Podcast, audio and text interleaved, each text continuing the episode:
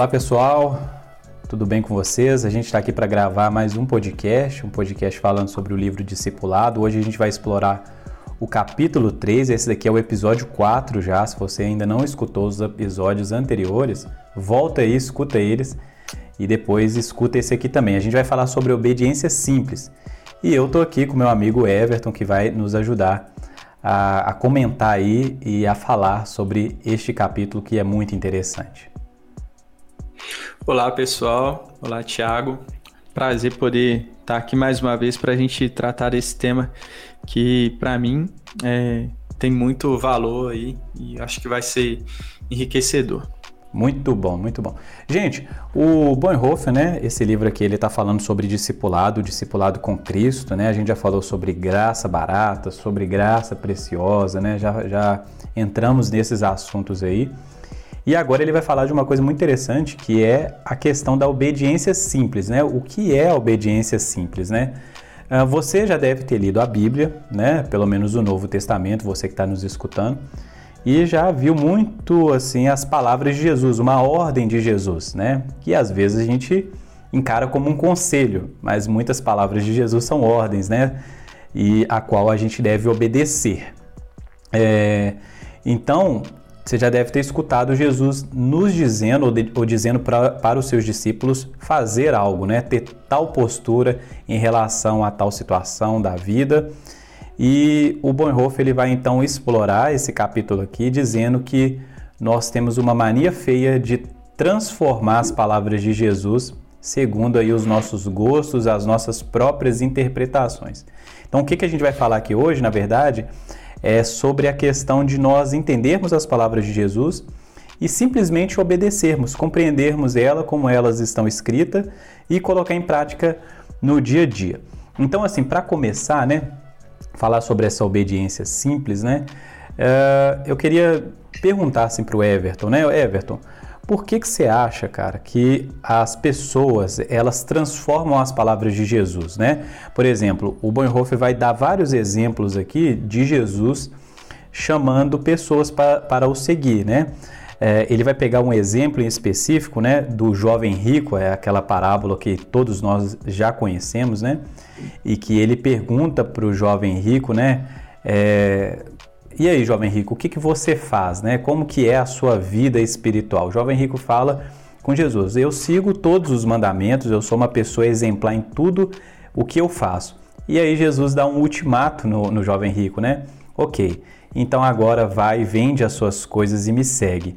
E o jovem rico ali, talvez entristecido, talvez confrontado, porque Jesus foi onde deveria ir, é, não segue Jesus, ele simplesmente desobedece o chamado de Jesus, porque talvez aquilo que ele possuía, né, as suas riquezas, as suas coisas, eram mais preciosas do que o chamado de Jesus.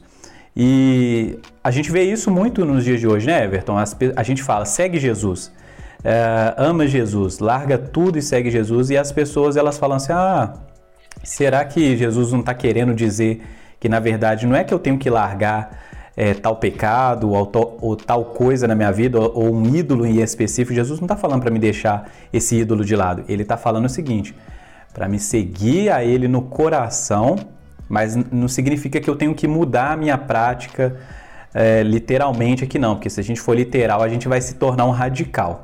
Por que, que você acha, Everton, que as pessoas elas fazem isso no nosso tempo? É, no, no, tempo de Jesus era diferente? O que, que você tem a dizer sobre essas questões aí? Bom, é, eu acho que primeiro elas não fazem essas, elas fazem, elas agem assim, né? Por causa de um compromisso do coração, Tiago. Quando eu, eu, vejo todos esses exemplos aí que você citou e tal, que o Bonhoeffer trata aqui no livro também, o que eu percebo é o seguinte: Jesus confrontando aonde está a confiança da pessoa, né? Onde, onde, onde você deposita ali as suas esperanças. Eu acho que parte do, do, do motivo para que as pessoas é, deem aí o que o Bonhoeffer vai chamar de uma interpretação contraditória né, das palavras de Jesus é o que?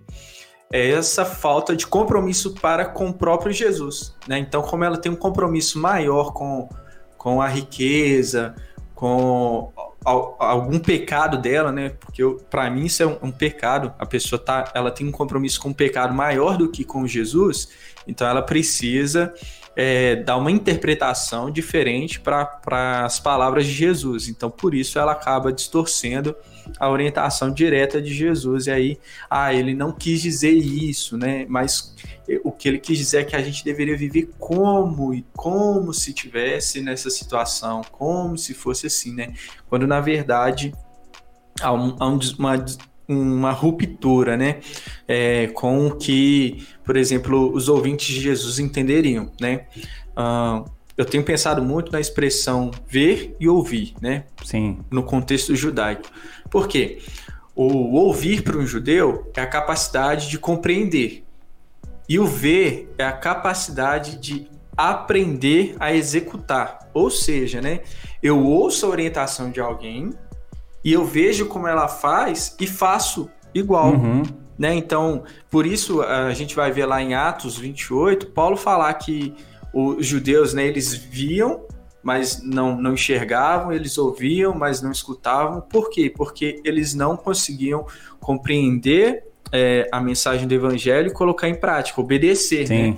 Ou seja, para um judeu seria inadmissível essa ideia de que, não, Jesus falou para vender tudo e seguir a ele, então eu, eu, eu posso conseguir um outro, uma outra interpretação e seguir Jesus. Não, não, não. Para eles, quando ele fala, não, é, você deve vender tudo e me seguir, ele está literalmente né, dizendo para você vender tudo e seguir ele. E eles entendiam isso, e por isso o jovem rico ficou confrontado. Então, acho que é, basicamente é isso. As pessoas elas têm um compromisso maior com o seu pecado do que com Jesus Cristo, e por isso abrem mão do, de obedecê-lo de modo objetivo.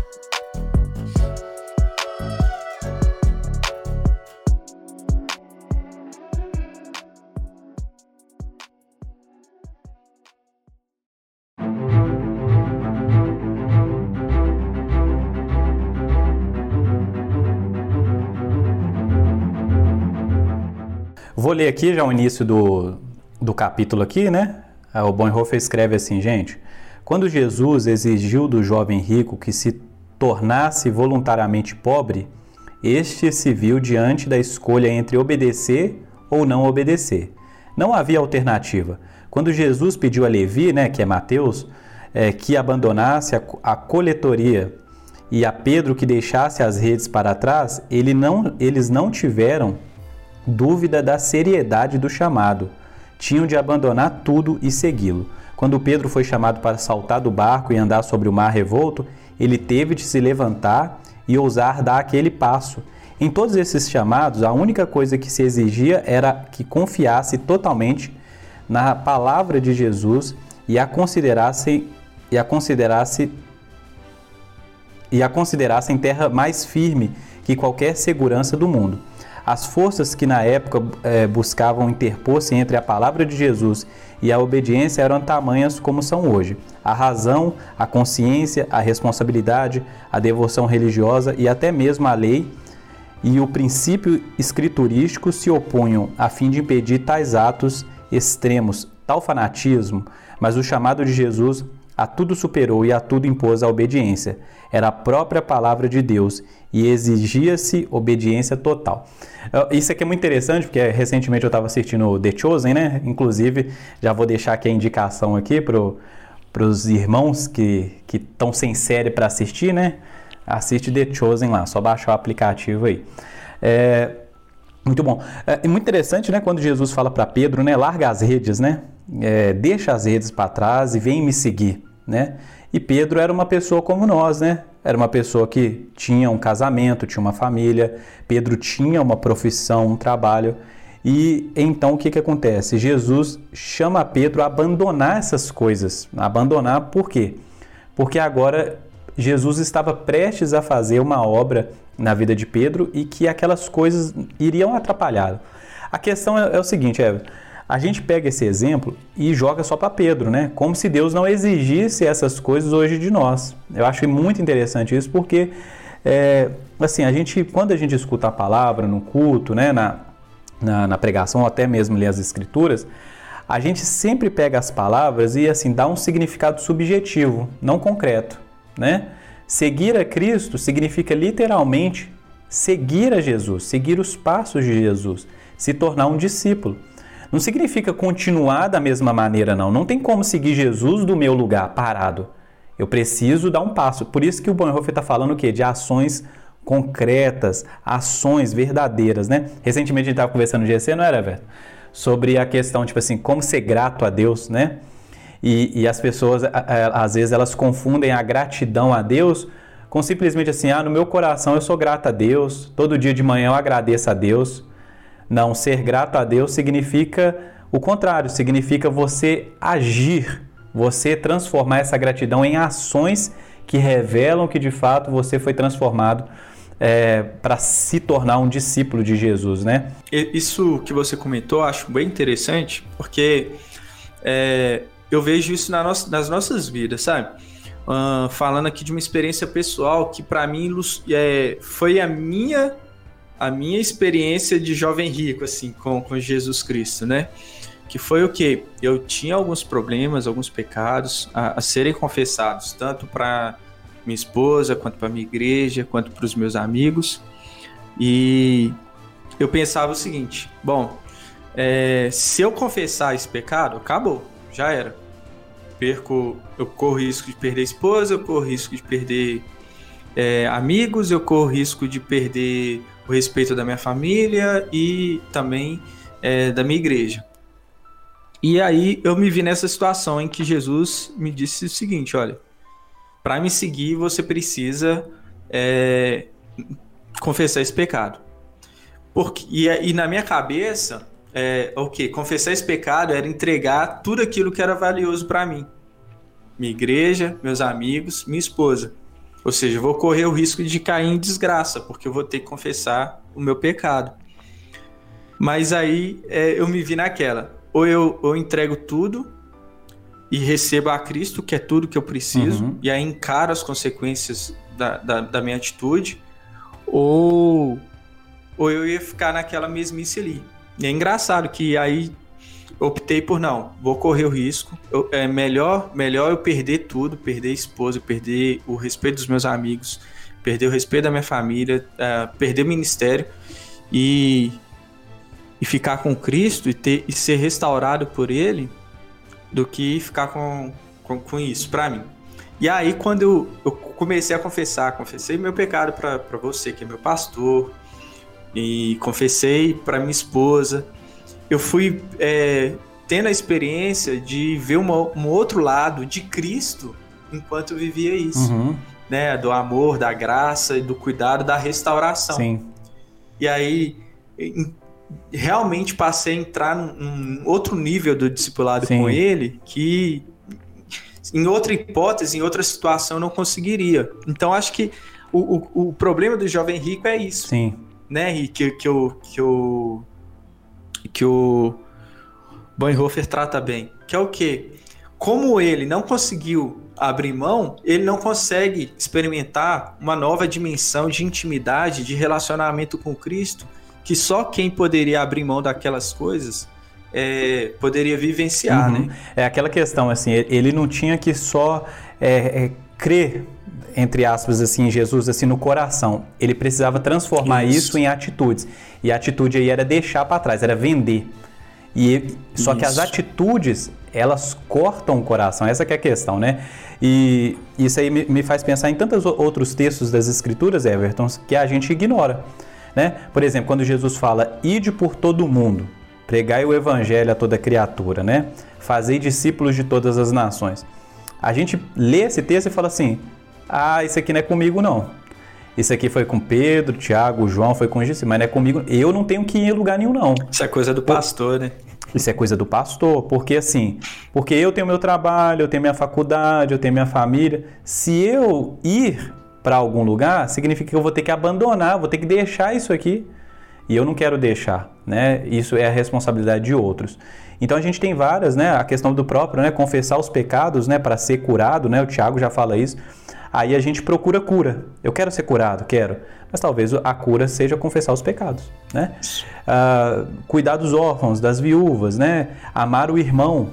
Amar o irmão, eu, a gente fala muito sobre isso. Amor, gente, para você que está escutando, para quem está me assistindo aqui também, é amor não é um sentimento. Amor é uma atitude. Isso. Amor é uma atitude que se responsabiliza por amar. Amar é uma ação. Então não adianta você falar assim, ah, eu amo o meu inimigo. Não, se você ama o seu inimigo, você vai dobrar os seus joelhos e orar por ele. Se você tiver a oportunidade, você vai fazer algo bom por ele que vai colocar brasas em cima da cabeça dele, deixar ele envergonhado no bom sentido. Verdade. Né? Ele vai perceber como assim? Ele é o meu inimigo, eu odeio ele, mas ele está me amando em ações. Eu não estou sentindo no meu coração assim, ah, eu tenho que amar. Não, é ações, é concreto. Você falando me lembrou do, é, da ideia né, de que nós não devemos fazer acepção de pessoas. E quantas vezes nos nossos dias a gente tem feito acepções, né? Sim. Ah, é, seja por, por classe, seja por cor, seja por identidade, de, Sim, teologias. Teologias, né? Teologias. Ah, é, política e, tudo, e vários outros assuntos, né? Então, assim, uhum. a gente dá preferência para uns em detrimento de outros, né? Então, é, eu acho que isso, é, isso que você tem dito é, é importantíssimo, né? As nossas, as nossas atitudes elas têm que estar coerentes com, com o nosso discurso. Né, e com as ordens de Jesus, né? Principalmente antes de tudo. Sim. É, e assim, é muito comum, velho, na, na, nossa época e assim, dentro do próprio evangelicalismo mesmo, a gente escolher as partes das escrituras que a gente vai obedecer. Então, aquilo que é agradável a nós, aquilo que faz parte de nós, né? Aquilo que não é, contradiz a nossa maneira pecaminosa ou aquilo que não confronta os nossos ídolos, aí a gente pega as escrituras e coloca tudo ali em prática.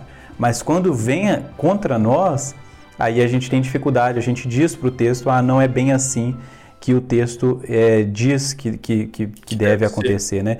Agora, assim, Everton, quero ler uma, uma parte aqui, do, um trecho do livro, está lá na página 36, né? Muito interessante, o Bonhoeffer ele faz um, um, um, exemplo aqui, né? Ele dá um exemplo muito bom sobre como que a gente é e como que a gente é astuto para desobedecer, né? Uhum. Olha só como que ele, que ele aborda essa questão. Como é possível tamanha inversão da palavra de Jesus, né? Está que, questionando aqui. O que ocorreu para que a palavra de Jesus se tornasse sujeita a esse tipo de distorção e ficasse à mercê do escárnio do mundo? Em qualquer outro, outro contexto onde ordens são dadas, a relação são claras. Quando um pai diz ao filho, vá para a cama, a criança entende muito bem o que ele quer dizer. Entretanto, uma criança instruída numa teologia equivocada começaria a argumentar. Olha, olha a astúcia, né? O que ele está falando? Muito Qualquer bom. contexto, o pai fala para a criança, vai dormir, o que se espera é que a criança vá dormir, deita na sua cama, fecha os olhos. Minha mãe fazia isso. Não estou com sono, fecha os olhos, né? Aí você fechava os olhos e o sono era simplesmente obediência, né? É obediência prática mesmo, né? Isso. E, e, a, e a gente, qualquer outro contexto, a gente respeita, a gente entende que é literal, né? Aí quando é Jesus falando, né? Porque Jesus é, é a gente não trata ele como é, real, né? Como é. concreto, né? É, aí a criança, né, da teolo, das, das, teologias que vão relativizando as palavras de Jesus, diz aqui, ó, isso aqui foi, foi discipulado na, na teologia liberal. Se papai diz, vai para a cama, está querendo dizer que eu estou com sono. Como ele não quer que eu esteja com sono, posso superar meu sono se eu for brincar. Portanto, embora papai diga, vá para a cama, na verdade ele quer dizer, vá brincar. Usando tal argumentação, tanto a criança em relação ao pai, como cidadão em relação às autoridades seriam confrontados com uma linguagem muito evidente, que é a linguagem da punição. Somente em relação às ordens de Jesus as coisas se passam de outra maneira. Nela, a obediência simples acaba por se tra transformar em desobediência. Como isso é possível? Então, como que é possível, gente? Qualquer lugar no mundo, qualquer outra realidade, por exemplo, se você pular de um prédio, né? E aí tá lá o chão, né? Você pula de uma altura é, assim imensa. E, e, a lei da física, né, ela vai dizer que seu corpo ele vai ganhar uma certa velocidade, o peso, né, em relação à altura vai ganhar ali certa, certa velocidade. E quando você chegar na matéria sólida, que é o chão, com certeza você vai ser afetado por aquilo dali. Por que, que a gente não ignora a lei da natureza? Por que, que a gente não ignora, por exemplo, né? Tá, tá escrito lá, ó, é, o radar tá chegando, o Waze tá avisando lá, ó, radar à frente. Radar 60 km por hora. Por que, que as pessoas, sabendo que tem um radar, tem, uma, eh, tem alguma coisa indicando não faça isso, por que, que uma pessoa passaria por um radar a 90, 100 km por hora, ela não esperaria outra coisa senão a punição? O, o, desobediente ele é punido nas leis naturais, em outras leis, mas quando é com Jesus a gente fala assim, não, não vai acontecer nada não. Jesus diz, ama, ama. Jesus fala, abandona o pecado. Né? Jesus fala, ó, vocês são frios, vocês não são quentes, vocês, vocês estão brincando com fogo. Né? Se vocês não mudarem de, vi, de vida, se vocês não muda, mudarem de atitude, é, vocês vão é, ir para o mesmo caminho que aqueles que são filhos da desobediência. Então vocês precisam largar todos os pecados e, e mudar de vida, porque senão vocês vão experimentar aquilo que está reservado para os desobedientes. Aí a gente fala assim: ah, eu tô achando que Jesus não, não, é isso mesmo que ele quis dizer, não. Tô achando que ele tá querendo dizer outra coisa. Isso. E, e por que, que a gente muda essas palavras de Jesus, né? Ah, resumindo, né, gente, para não enrolar muito você é um desobediente, entendeu? Você não quer o caminho do discipulado, que é da obediência simples, que é o Jesus manda eu fazer e eu obedeço. É simples assim.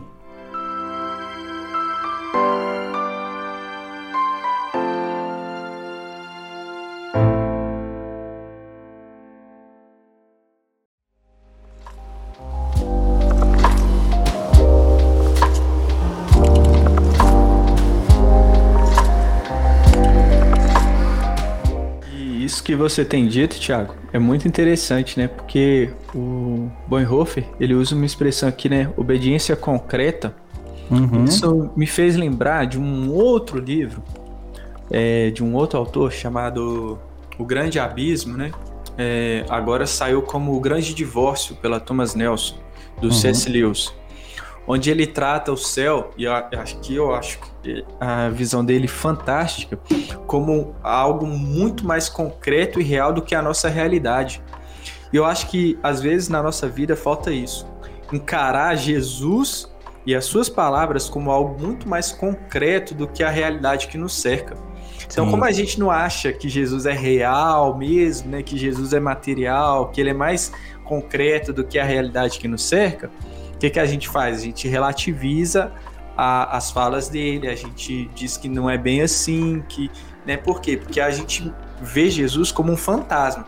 Fantasma, ele pode existir como não pode existir. Logo, eu não posso, eu não, não devo levar tão a sério o que ele me diz, né? Porque se ele realmente existisse, não, aí encararia com com com, com seriedade. Igual o exemplo que você que você citou, né, do prédio. Eu não vou me julgar de um prédio porque eu sei o que, que vai acontecer. Isso é que é a questão da, da, da realidade. Eu falo assim, não, eu, eu não vi, eu não me vi caindo ali, mas eu sei que isso vai acontecer, né? Porque eu creio que isso vai acontecer, é uma lógica, né? Aí, como a gente não, não acredita na palavra de Jesus, quando ele fala, ó, se, se você não se arrepender, se as suas atitudes não, não estiverem de acordo com a sua fé, como a gente não acredita nisso, a gente ignora, a gente releva, a gente fala, não, não é bem assim, as coisas não vão acontecer do jeito que Jesus disse, olha só e tal. E aí é, a gente se questiona, né? Por que, que Pedro vivenciou milagres e a gente não vivencia? Pai, Pedro confiou que a palavra de Jesus era mais concreta do que o mar a ponto dele poder andar pelo mar. E eu acho que essa que é a fé que a gente deve buscar, a fé que crê a fé que fala assim: se Jesus disse, então eu vou acreditar nessa palavra.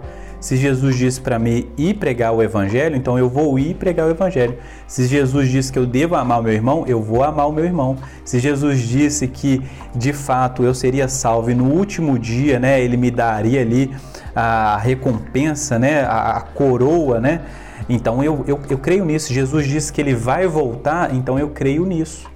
Né? Se ele fala assim, ó, é, sede sóbrios, né, vigilantes, então eu preciso ser sóbrio, vigilante, né? Se ele fala tenha expectativa, tenha esperança, desenvolva os dons, então eu preciso pegar essa palavra e colocar em prática na minha vida. Ah, Tiago, e meu trabalho? E a minha faculdade? E a minha família? E o meu filho? O que, que eles vão achar de mim? Será que eu não vou magoar eles, não?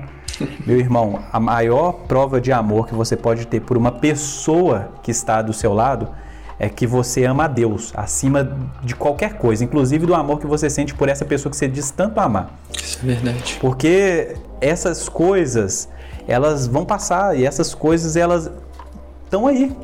É, é aí e a gente precisa ter uma postura diante da vida. É, seria então uma pessoa confiável, aquela pessoa que realmente se colocou diante de Deus e falou assim: Eu vou, vou andar pela fé, eu vou caminhar, eu vou crer naquilo que Jesus me falou. É, eu lembrei aqui agora, Everton, uhum. do caso de Abraão, né? Show. Abraão com, com, seu filho Isaac, né? Qual, a, a fé de Abraão é a fé das obras né? Não é uma obra para conquistar o favor de Deus, mas é o favor de Deus que está movendo que Abraão a dar um passo de fé, que é a obra. Isso. Ele vai com o sacrifício, vai com Isaac para sacrificar Isaac.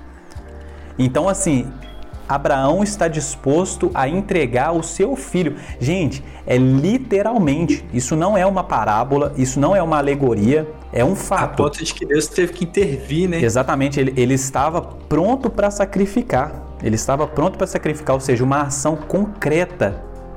Deus estava trabalhando na vida de Abraão, estava levando Abraão até a última instância de ação para poder então purificar a fé de Abraão por meio daquela obra. Se, se, Abraão estava disposto a sacrificar o próprio filho, ele não estaria disposto a outras coisas, a caminhar pelo deserto, a, a ir onde Deus mandasse ir.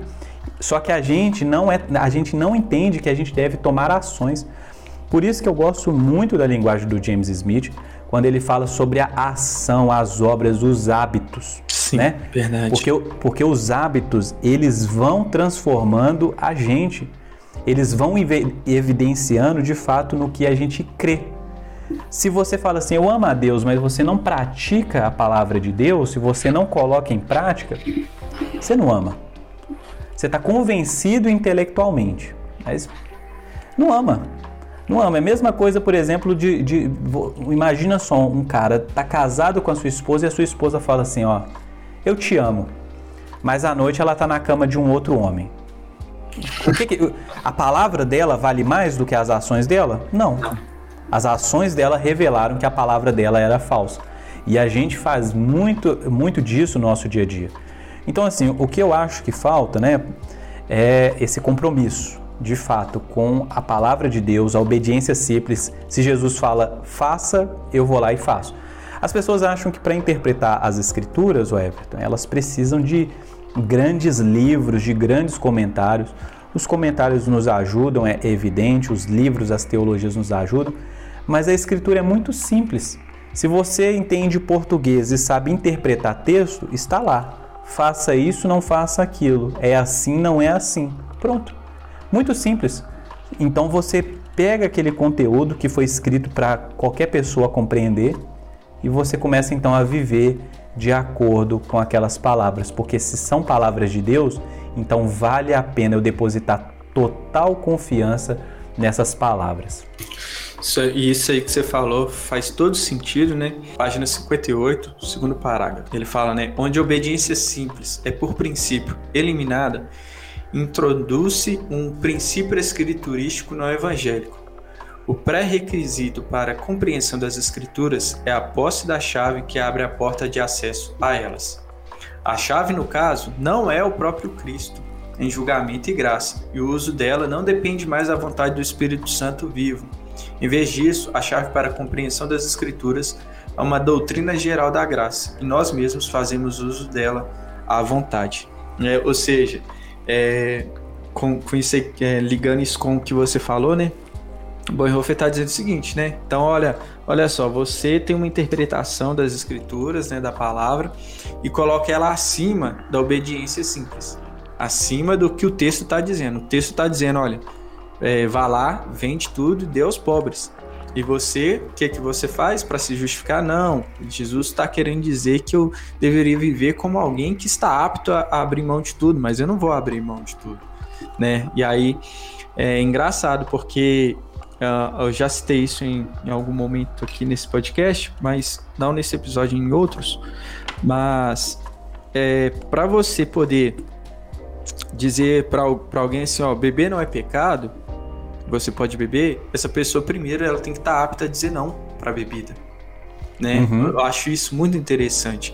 Essa é, me faz lembrar das palavras de Tiago, né? Dois exemplos aqui interessantes: encontro de Jesus com o jovem rico e colocar lado a lado lá com o texto de Tiago, a gente vai ver o seguinte: os discípulos eles ficam é, assustados porque o jovem rico né, ele, ele vai embora triste, aí Pedro fala assim, ó, se tá ruim para ele ali, ser salvo e tal, quanto mais para nós, né, porque eles tinham a percepção de que o rico estava em condição de é, vantagem diante de Deus, né, era alguém abençoado por Deus. Uhum. Aí Jesus vai dizer para ele, olha, aquilo que é impossível para o homem é possível para Deus, né? E acho isso interessante. Bonhoeffer até termina esse capítulo citando isso. Sim. Mas aí Tiago vai lá e fala sobre as pessoas que estavam dando é, maior importância aos ricos nas cerimônias, nos cultos. Aí Tiago vai dizer: olha, a verdadeira religião é cuidar do órfão, da viúva, tudo mais. Aí já teve pessoas que me disseram assim: é, Everton, então quer dizer que Deus é a favor dos pobres? Não, Deus não é nem a favor dos pobres, nem a favor dos, dos ricos, né? Vamos dizer assim, ninguém está em condição de vantagem. De vantagem diante de Deus.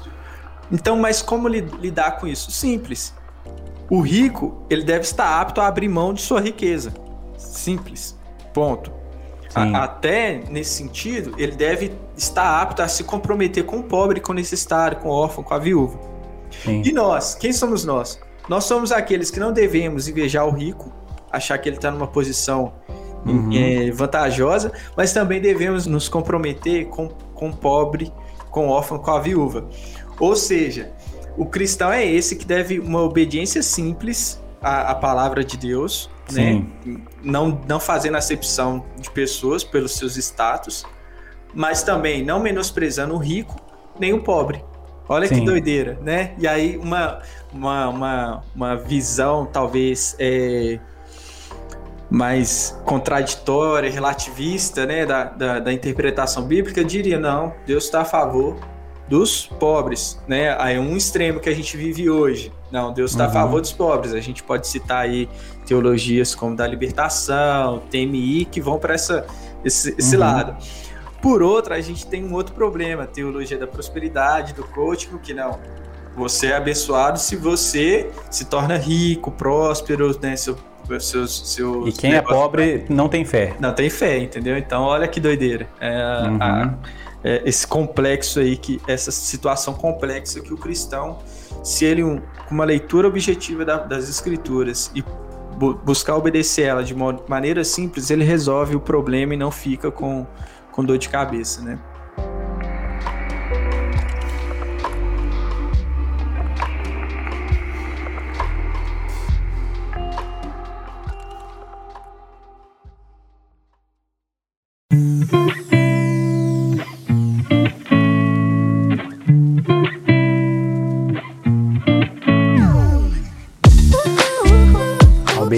É prática. A fé em Deus vai fazer com que aquele que genuinamente tem fé em Deus, fé nas palavras de Deus, coloque as palavras de Deus em prática no dia a dia. O Ed Steads, né, no livro dele Igreja Missionária, fala uma coisa muito interessante, Everton, que é o seguinte, né? O que é um cristão maduro? Um cristão maduro não é um cristão que sabe as minúcias da teologia. Por exemplo, né? é, os significados ocultos de Apocalipse, né? O que, é um anjo com pé na terra, o outro pé, pé no mar, de fato o que é o dragão, o chifre, não, não, é, esse não é o cristão maduro, né? O chifre é feito de não sei o que, é o, o anticristo é o papa, é não sei o que. Não, o cristão maduro não é o cara que ele sabe profundamente as discussões escatológicas ou aquelas discussões assim de minuciosas, né, os sexos dos anjos. O cristão maduro é aquele que aprende a palavra de Jesus, o evangelho, e coloca em prática. Ou seja, Maturidade é você saber, ouvir, né, se relacionar com aquela verdade e colocar em prática. Isso é maturidade na Bíblia. Só saber ter as informações não é o suficiente. E praticar também sem ter uma informação orientadora não é o suficiente. Então é por isso que a gente estuda, é por isso que a gente lê a Bíblia, é por isso que a gente vai no culto, é por isso que a gente ora, porque esse é o processo de Deus estar nos transformando para que a nossa vida possa ser um testemunho de pessoas que se encontraram genuinamente com Cristo e foram transformadas. Essa que é a questão. Então, é, para finalizar, né? E se eu pudesse finalizar minha parte aqui, é isso. Você que está escutando esse podcast, né? Você precisa então colocar a sua fé em prática, deixar de ser uma, uma hipótese, um cristão hipotético. Você precisa ser um cristão que as pessoas vão ver na sua vida que de fato Cristo é tudo em você e que você teve um encontro genuíno com Ele que te transformou e que te transforma todos os dias. A sua fala, ela já resumiu tudo, não, não tem mais o que ser dito mesmo, só convocá-los mesmo a uma obediência direta da palavra mesmo. Deus te falou, vá lá e faça, né? Não fica, não fica buscando justificativas para poder é, não cumprir com aquilo que Cristo te mandou fazer, né? Acho que parte do processo de se ter fé ou de se tornar alguém obediente é você dar o passo necessário para que você se torne alguém obediente, né? Eu não, não me torno um atleta da noite para o dia. Ah, quero ser um atleta e pronto, vou dormir amanhã eu acordei atleta. Não, o primeiro uhum. passo é o quê? Começar a treinar, ou, ou seja, agir como um atleta age, né? Adquiriu o modo de vida que um, que um atleta tem. E isso só é possível por meio de ações práticas, concretas, né? Exatamente, né? Aquela velha história, né? Querer não é poder, viu, gente? Então você precisa dar um passo. Só querer ser salvo não é o suficiente. Você precisa então transformar esse querer em ações, né? Isso é a verdadeira fé, né? A fé é crer e praticar. Por isso que tem arrependimento de pecado, né? Arrependimento de pecado não é simplesmente ah, eu, eu tô com a consciência pesada. Não, é mudança. Arrependimento é mudança. É aquele que roubava, não roube mais, antes trabalhe, né?